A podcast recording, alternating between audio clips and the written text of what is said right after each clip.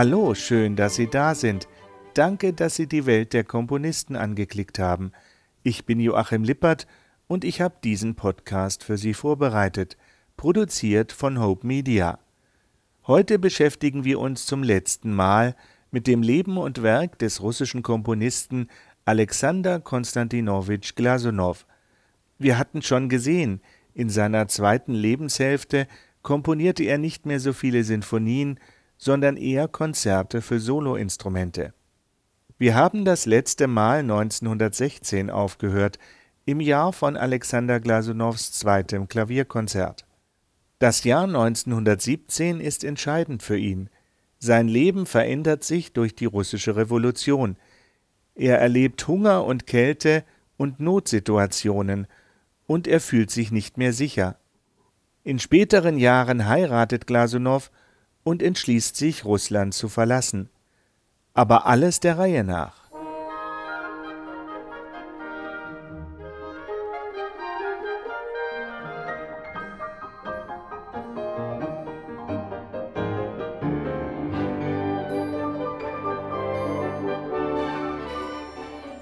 Politisch brachte das Jahr 1917 die Februarrevolution, die zum Abdanken des Zars Nikolaus II. führte. In der Oktoberrevolution danach übernahmen die kommunistischen Bolschewiki unter Führung Lenins die Macht. Lenin konnte mit Musik nicht besonders viel anfangen. 1918 wurde von Lenin ein Dekret unterzeichnet, das die Konservatorien von Moskau und St. Petersburg direkt dem Volkskommissariat unterstellte. St. Petersburg hieß in dieser Übergangszeit Petrograd bevor es in Leningrad umbenannt wurde. Jedenfalls sah man die Verdienste Glasunows um das Konservatorium und dankte ihm ausdrücklich.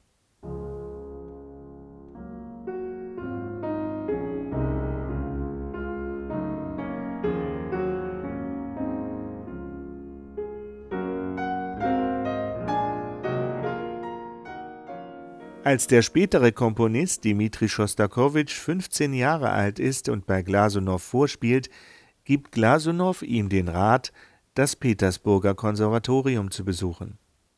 Glasunow erkennt sofort das Genie von Dmitri Schostakowitsch.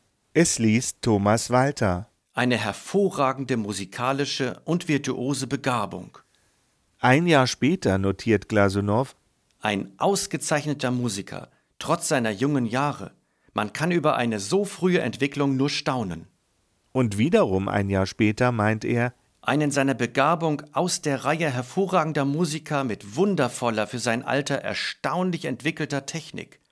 Die Wiedergabe ist nachdenklich und stimmungsvoll. Glasunow wird von seinen Studenten sehr geschätzt, und gerade Dmitri Schostakowitsch hatte eine besondere Beobachtungsgabe, wenn er Alexander Glasunow beschrieb. Glasunow wirkte im Umgang mit seinen Studenten nie von oben herab. Es liest Winfried Vogel. Glasunow gab seine Erklärungen und Meinungen niemals in dienstlicher Form ab. Was er sagte, kam nie als Anweisung des Konservatoriumsdirektors. Es ist ein großes Unglück, dass er der letzte Direktor des Leningrader Konservatoriums war, der sich so verhielt und er hatte meist gute Tipps parat, wenn es um abwechslungsreiches Komponieren ging. Glasunow bewies mir, dass es nützlich ist, Ballette zu schreiben, weil es die Kompositionstechnik entwickelt. Einen guten Rat gab mir Glasunow einmal bezüglich eines Scherzos als Satz einer Sinfonie. Bei einem Scherzo sei die Hauptsache, dass es den Hörer interessiere. Dem müsse alles untergeordnet werden, die Melodik, der Rhythmus und die Textur. Beim Scherzo muss alles spannend sein und vor allem unerwartet. Sein Wissen war immer wieder beeindruckend. Glasunows Kenntnisse in Musikgeschichte waren für die damalige Zeit phänomenal. Er kannte beispielsweise wie nur sehr wenige die Musik der großen flämischen und italienischen Kontrapunktisten. Heute ist man natürlich schlauer. Niemand zweifelt mehr an der Genialität und Lebenskraft der Renaissance-Musik. Damals sah das ganz anders aus. Rund um die Uhr beschäftigte er sich mit Musik. Glasunow dachte ständig über Musik nach. Daher blieb es einem auch für immer im Gedächtnis, wenn er über sie sprach. Auch wenn Glasunow im Unterricht oft leise sprach, so waren seine Worte doch von Gewicht. Wenn Glasunow beispielsweise einen Komponisten Meister nannte, so behielten wir das unser Leben lang im Gedächtnis. Denn hinter dieser kurzen Definition stand eine große geistige Arbeit. Wir waren Zeuge dieser Arbeit. Wir bemühten uns, sie ebenfalls zu leisten. Das heißt, gemeinsam, zusammen mit Glasunow zu diesem und keinem anderen Schluss zu kommen. Wenn Glasunow nach dem Anhören einer Schumann-Sinfonie sagte, technisch unerreichbar, verstanden wir genau, was er meinte. Es bedurfte keiner langen Erklärungen. Es war eine Zeit der Geschwätzigkeit. Ozeane von Worten wurden verbraucht. Sie hatten keinen Wert mehr, sagten nichts. Glasunow stellte den Wert des einfachen Wortes wieder her. Der Wert des einfachen Wortes war auch für Schostakowitsch von großer Bedeutung. Wenn ein Berufsmusiker, ein Meister ganz schlicht über Musik spricht, ohne windiges Geschwafel, dann ruft das einen sehr starken Eindruck hervor. Für mich war es eine große Schule. Damals begann ich die Kraft des kurzen Wortes über Musik zu verstehen. Die Kraft der einfachen, nicht erklügelten, aber einleuchtenden Beurteilung. Ich erkannte, wie wichtig derartige Urteilsfähigkeit für Berufsmusiker in einem professionellen Milieu ist.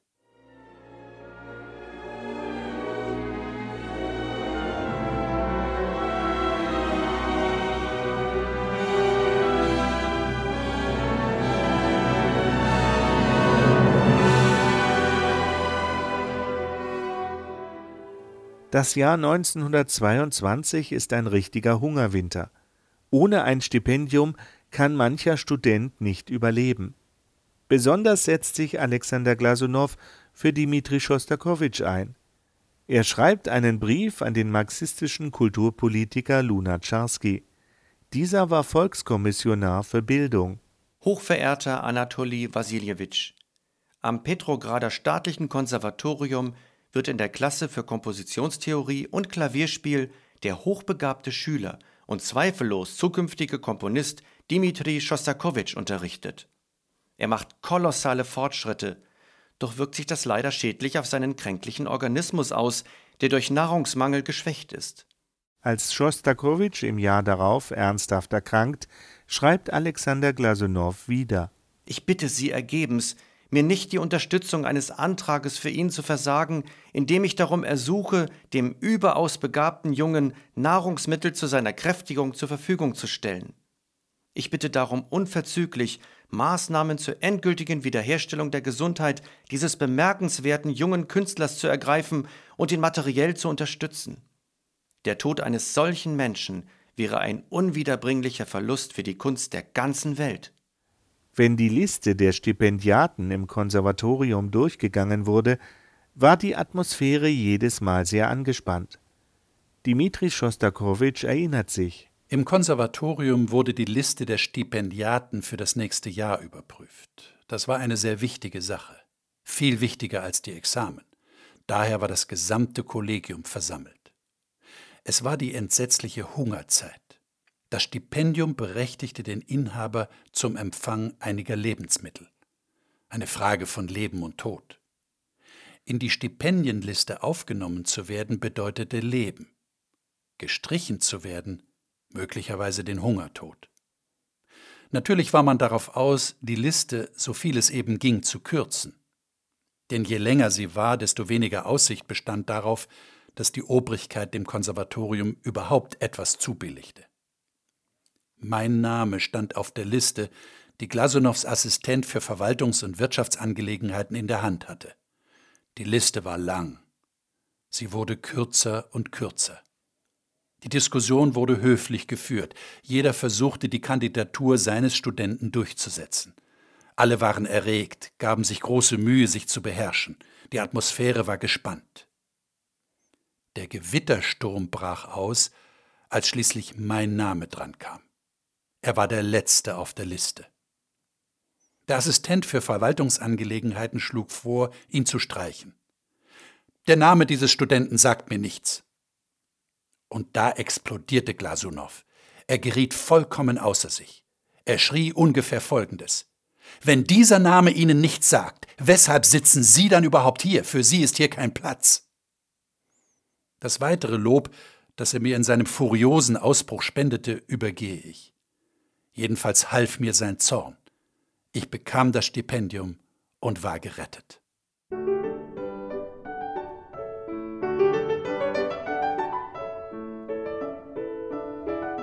Nun mehr dazu, wie besonnen und sorgfältig Glasunow mit Musik umging, die er nicht mochte oder nicht verstand. Schostakowitsch hatte später unter Stalin unter Repressalien zu leiden. In der Rückschau ist ihm klar, seine Musik war zu anders, um von Glasunow gemocht zu werden. Aber Schostakowitsch bewunderte Glasunows Gradlinigkeit. Meine Musik gefiel Glasunow im Grunde nicht. Und je mehr ich in meiner Entwicklung fortschritt, desto weniger. Er hat das Erscheinen des Artikels Chaos statt Musik in der Pravda und anderen Publikationen noch erlebt. Doch er wohnte inzwischen in Paris. Dort konnten sie ihn nicht erreichen und wegen eines Interviews für die Pravda belästigen. Aber ich bin überzeugt, der alte und leidende Glasunow hätte den Schreiberlingen nichts Angenehmes mitgeteilt. Niedertracht lag seinem Charakter fern. Manchmal wagte es Schostakowitsch auch nicht, Glasunow direkt zu widersprechen. Natürlich hatte ich nicht den Mut, mit ihm zu streiten. Meine Hochachtung für ihn war sehr groß und seine Autorität unterlag keinem Zweifel. Später jedoch, bereits vor der Aufführung der Sinfonie und vor dem Druck der Partitur, ließ ich meine Version stehen, womit ich bei Alexander Konstantinowitsch starken Unwillen erregte. Später, als Glasunow schon im Exil ist, gibt es in Russland eine Pressekampagne gegen eine von Schostakowitsch Opern. Glasunow äußert sich gegenüber einem Freund An Mitya erinnere ich mich gut. Er ist sehr begabt. Wenn wir auch im Stil der Musik sehr weit auseinandergehen, muss man doch sein Genie anerkennen. Es sollen nicht alle im Stil von Glasunow komponieren. An die zeitgenössische Musik gewöhne ich mich allmählich. Ich kenne sie von Schönberg, Berg und Webern und kenne Roslawetz und den neuen Skriabin der letzten Jahre. Im Vergleich mit ihnen ist Schostakowitsch sehr gemäßigt und vor allem er ist ausdrucksvoll und dramatisch. Soll er doch weiter in seinem Stil komponieren. Warum muss er ihn ändern nach der Laune von Leuten, die von Musik überhaupt keine Ahnung haben? Das ist unerträglich. Warum muss er seinen Stil ändern nach der Laune von Leuten, die von Musik überhaupt keine Ahnung haben? Was für eine Aussage.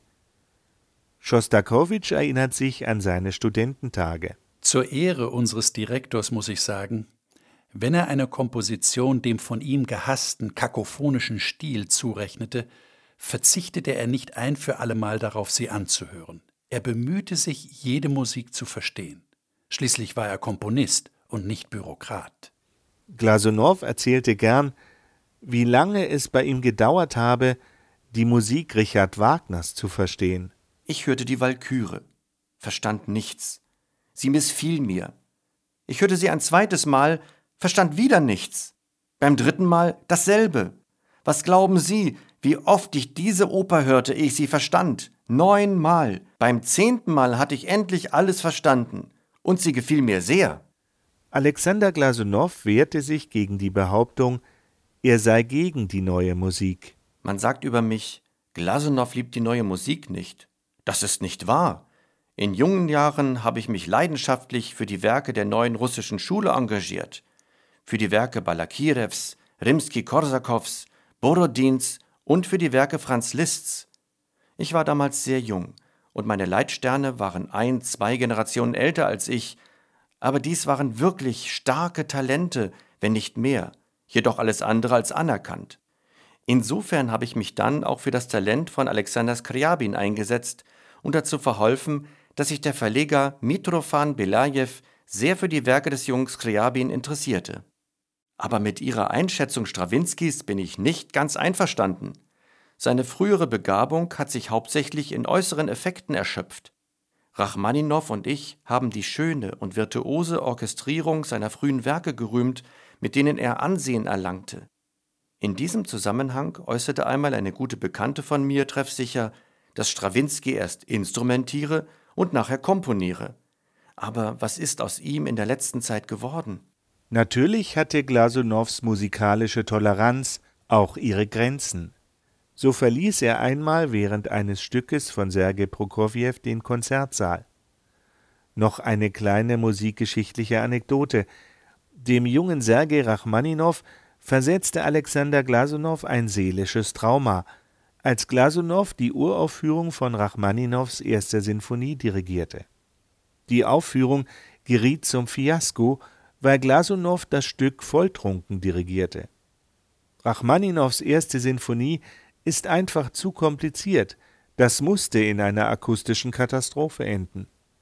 Alexander Glasunow hatte offensichtlich nach den Revolutionsjahren ein Alkoholproblem entwickelt.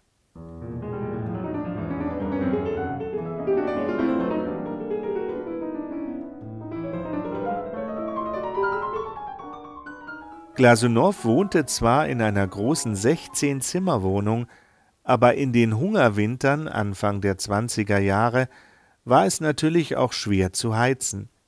Dimitri Schostakowitsch schildert, wie es war in der großen Wohnung bei Alexander Glasunow und seiner Mutter. In seiner Wohnung standen im Salon zwei sehr gute Kochflügel. Aber er benutzte sie nicht, sondern spielte auf einem Klavier, das in ein kleines Nebenzimmer gepfercht war. Vor der Revolution war dieser Raum das Dienerzimmer gewesen. Nach der Revolution wurde es zum einzigen Ort der Wohnung, in dem man leben konnte. Es war klein genug, dass man es heizen konnte. Die ganze übrige Wohnung blieb kalt, unbeheizbar. Besuchte man Glasunow im Hause, traf man ihn im Pelz und in Überschuhen an.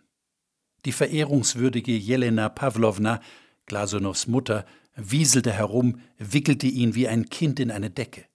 Es half nichts. Das Söhnchen zitterte jämmerlich. Jelena Pawlowna war damals 80 Jahre alt. Auch am Klavier saß Glasunow im Pelzmantel. In seinem mehr oder weniger warmen Dienerzimmer spielte er berühmten Besuchern seine Kompositionen vor. Trotz dieser beengten Raumverhältnisse bekam Alexander Glasunow immer viel Besuch von berühmten Künstlern und Musikern.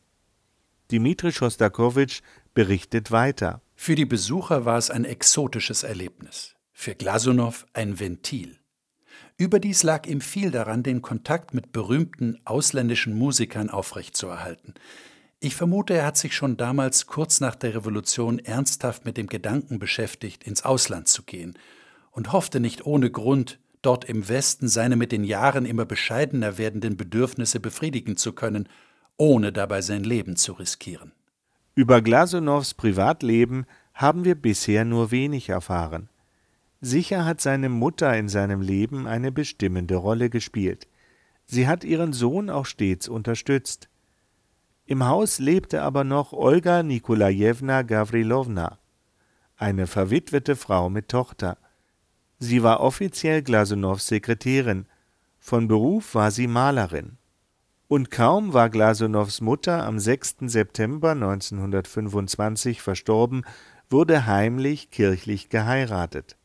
Glasunow ist 57 Jahre alt. Erst später im Exil wurde auch standesamtlich geheiratet. Beruflich wird Glasunow von seinen Kollegen immer wieder im Amt des Direktors des Konservatoriums in St. Petersburg bestätigt, aber er fühlt sich nicht mehr wohl. Und das nicht nur wegen der im Winter sehr kalten Wohnung. Dimitri Schostakowitsch schildert Glasunows Situation so. Immer hatte er geglaubt, Wichtiges von Unwichtigem unterscheiden zu können, eine vernünftige Weltauffassung zu besitzen. Und ganz am Ende seines Lebens begann er daran zu zweifeln. Ihm schien, die Sache, der er all seine Kräfte gewidmet hatte, die russische Musikkultur, das Konservatorium, sei vernichtet. Das war seine Tragödie. Alle Werte waren fragwürdig geworden, alle Kriterien hinfällig. Glasunow ging nach Paris. Hier achtete man ihn wohl, aber geliebt wurde er offenbar nicht. Er komponierte weiter, ohne recht zu wissen, für wen und wozu er es tat. Etwas Schrecklicheres kann ich mir nicht vorstellen. Es ist der absolute Bankrott. Da kommt es wie gerufen. die Einladung als Jurymitglied zum Franz Schubert Kompositionswettbewerb nach Wien. Glasunow ist sehr interessiert. Als ich die Einladung zur Teilnahme an der Jury des Internationalen Komponistenwettbewerbs in Wien anlässlich von Schuberts 100. Todestag erhielt, freute ich mich nicht nur wegen meines Interesses an dem musikalischen Wettbewerb, sondern auch wegen des Wiedersehens mit Wien, wo ich zuletzt im Jahre 1889 gewesen war. Glasunows Frau Olga reist mit zum Kompositionswettbewerb. Auch Glasunows Stieftochter ist mit ihrem Mann gerade im Westen. So ist für alle ein Neuanfang möglich. 1928 ist Glasunow 63 Jahre alt. Er verlässt Russland und wird nicht mehr dahin zurückkehren. Die Teilnahme an den Feierlichkeiten zum 100. Geburtstag von Franz Schubert nimmt Glasunow durchaus ernst. Er verfasst auch ein Essay zum Thema. Bereits 1892 hatte Alexander Glasunow sein einziges Streichquintett komponiert, in der gleichen Instrumentierung wie Schubert: zwei Violinen, eine Bratsche und zwei Celli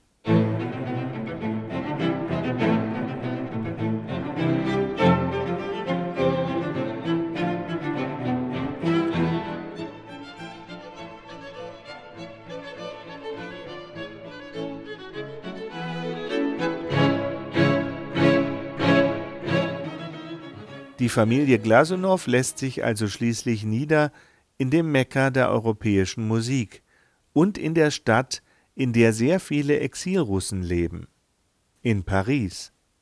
Im Herbst 1929 tritt Glasunow dann von Paris aus seine Reise nach Nordamerika an.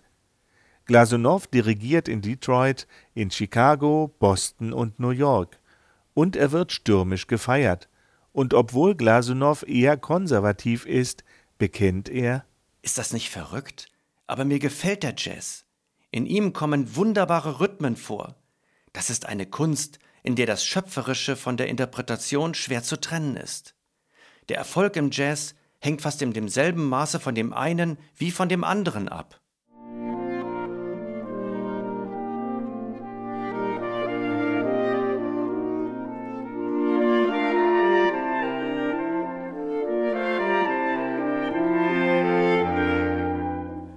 1932 entsteht das Saxophonquartett von Alexander Glasunow. Es ist der Pariser Republikanischen Garde gewidmet. Das Quartett ist das Ergebnis dieser Jazzbegeisterung, auch wenn Glasunow hier nicht wirklich jazzt.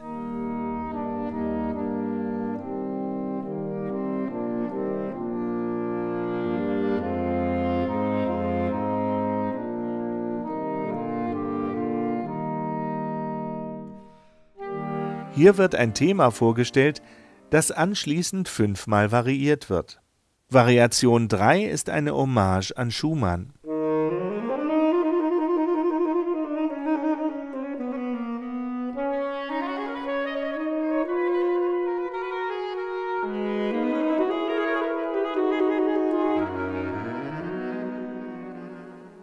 Variation 4 à la Chopin.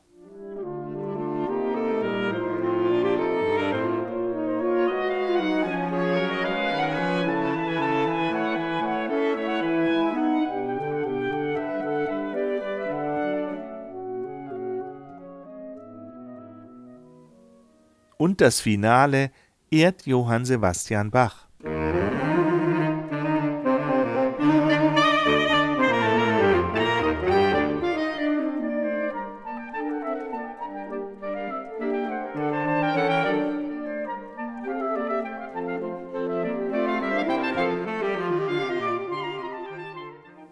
Neunzehnhundertdreiunddreißig trifft Alexander Glasunow auf Sigurd Rascher.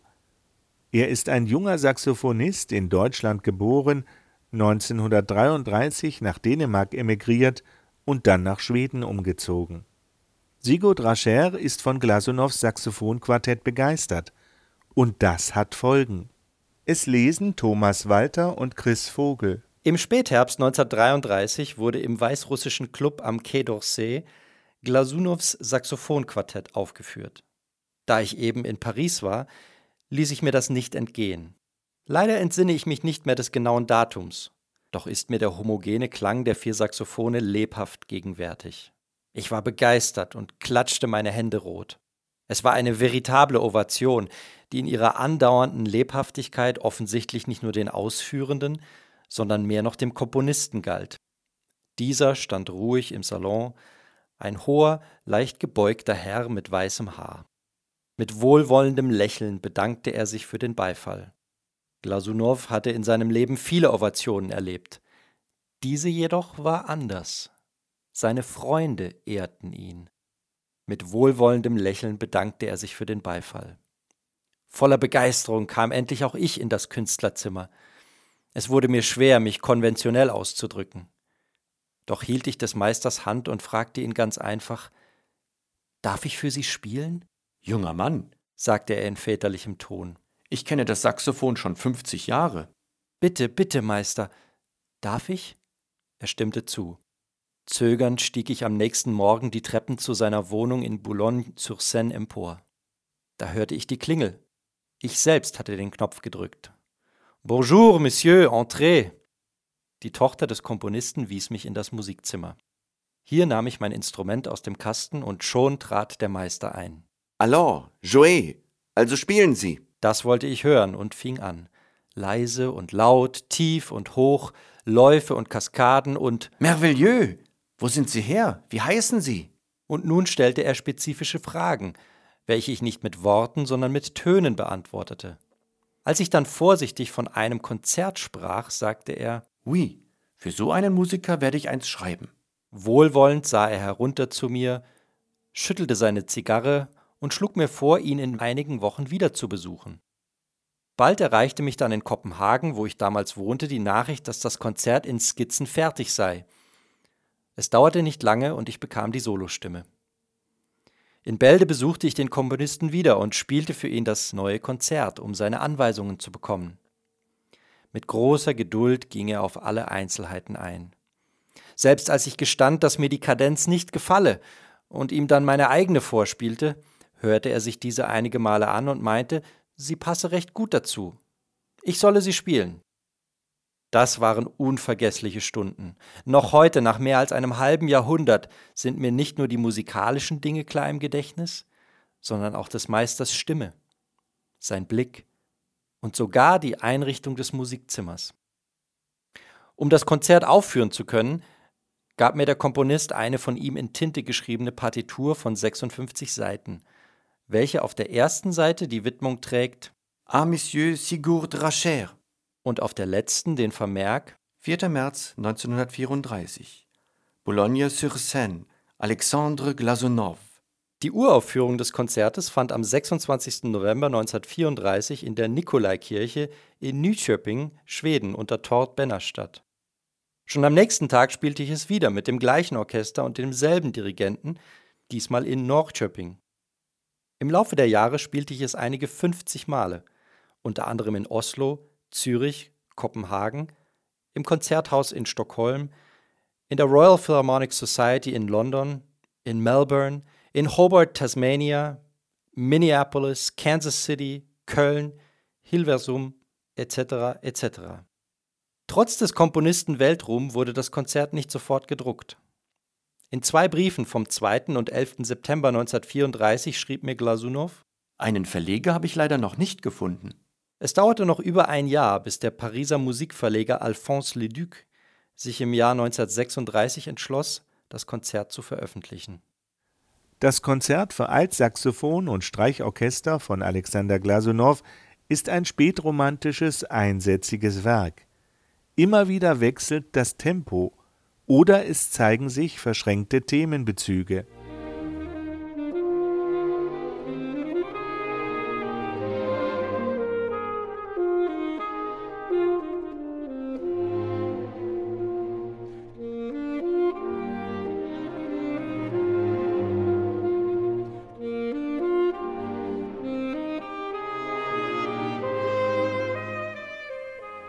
1935 schreibt Alexander Glasunow einem befreundeten Geiger. Letzte Zeit bin ich mit einer ungewohnten Arbeit beschäftigt, der Bearbeitung kirchlicher orthodoxer Gesänge für Männerchor. Glasunow hatte sich gegen Ende seines Lebens stärker der russisch-orthodoxen Kirche zugewandt. Als sein wirklich letztes Werk gilt Glasunows Fantasie für Orgel von 1935.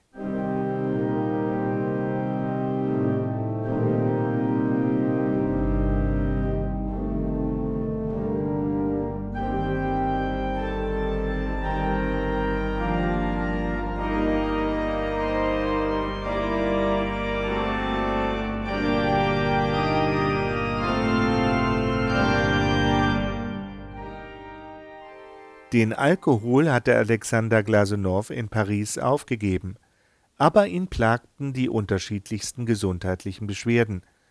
Unter anderem war es die Gicht, aber es gab auch positivere Phasen. Mit meinem Bein ist es besser. Die Gichtschmerzen treten seltener auf und ich kann etwas spazieren gehen. Jedoch ist es noch weit entfernt zur endgültigen Genesung. Mich stört der Rheumatismus mit dem Knirschen in den Schultern. Er hindert die Bewegung der Arme nach oben und zur Seite. Auch die Grippe schwächte ihn. Zu meinem größten Ärger bin ich die Grippe und die Bronchitis noch lange nicht losgeworden und sitze weiter zu Hause. Glasunow bewegte sich nur langsam fort, und er geht fast nirgendwo mehr hin. Ich beschloss, aus Paris nirgendwo hinwegzufahren. Ich wohne in einer schönen Gegend. Mich zu bewegen fällt mir sehr schwer, und auf einer Bank zu sitzen ist doch völlig gleich wo. Dieser Tage ging es mir auch wieder schlechter. Das Bein schmerzt ständig, die Temperatur ist etwas erhöht und ich spucke abscheulich. Es war notwendig, das Allgemeinbefinden zu behandeln, ein Ekzem, die Gicht im Fuß, die Atemwege und so weiter. Der Blutdruck ist Gott sei Dank wieder auf normal gesunken. Alexander Glasunow stirbt am Morgen des 21. März 1936 in den Armen seiner Frau. Auch seine Stieftochter war dabei. Am Abend sollte Glasunows Violinkonzert in einem Konzert gespielt werden. Der Dirigent kann dem schockierten Publikum nur noch den Tod bekannt geben. Das Konzert wird zum Gedenkkonzert. Glasunow wird in Paris begraben, aber nach 36 Jahren kehren seine sterblichen Überreste nach Russland zurück. Er wird umgebettet. Er findet unter großer Anteilnahme der Bevölkerung seine letzte Ruhestätte, und zwar in der Künstlerbegräbnisstätte des Alexander Newski Klosters in St. Petersburg. Dort ist Alexander Glasunow in guter Gesellschaft. Er ist unter Freunden. Dort sind auch Tschaikowski, Glinka, Rimski-Korsakow, Borodin und Mussorgsky beigesetzt. In der Sowjetunion wurde Alexander Glasunow als Bewahrer der sowjetischen Sinfonie gefeiert. In der Tat hat er die spätromantische Sinfonie und ihre Kompositionsregeln hochgehalten, wenn er sich am Ende seines Lebens auch alt und überholt vorkam. Dass er heute größtenteils vergessen und unbekannt ist, hat er nicht verdient. Sein Werk ist so umfangreich, dass gerade für Liebhaber russischer Musik sicher etwas dabei ist, und in den letzten Jahren sind auch neuere Aufnahmen dazugekommen. Ich sage recht herzlichen Dank fürs Anklicken, fürs Runterladen und fürs Zuhören. Ich wünsche Ihnen wie immer alles Liebe. Tschüss und bis zum nächsten Mal, sagt Ihr Joachim Lippert.